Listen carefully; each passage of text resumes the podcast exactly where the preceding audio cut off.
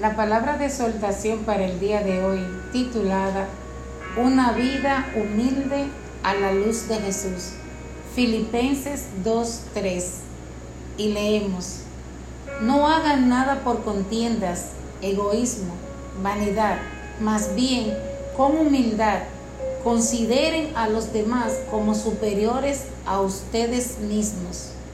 Esta es la exhortación de Pablo a los filipenses para que vivan los unos con los otros en una plena unidad. Y esa exhortación es para nosotros hoy día. Pues para vivir en armonía debes reconocer y respetar el derecho que tienen los demás a estar en desacuerdo contigo y debes hacerlo con una buena actitud.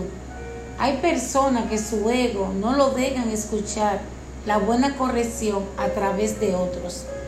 Se creen superiores a los demás y no reciben ni aceptan una corrección de un pequeño y se olvidan de que Dios puede usarlo para tratar con su ego y tratar en su, en su corazón. También la humildad requiere que perdones rápidamente y frecuentemente y que no te ofendas con facilidad no puedes buscar tu propio interés, sino en cambio debes ser generoso en misericordia y paciencia. Hoy humíllate a ti mismo y sigue las instrucciones de Dios y disfrutarás de los maravillosos beneficios de la obediencia, la paz, el gozo y una vida poderosa y victoriosa en Jesús. Hoy conduce tu vida como un sermón del Evangelio antes quienes observan tu conducta y desarrolla una actitud de unidad por la fe del Evangelio. Filipenses nos enseña que aquellos que observan una vida de piedad ven el rostro de Dios. Esta es una de las principales tareas de la iglesia. La piedad, humildad, evita todo lo que trae desunión o división a la iglesia.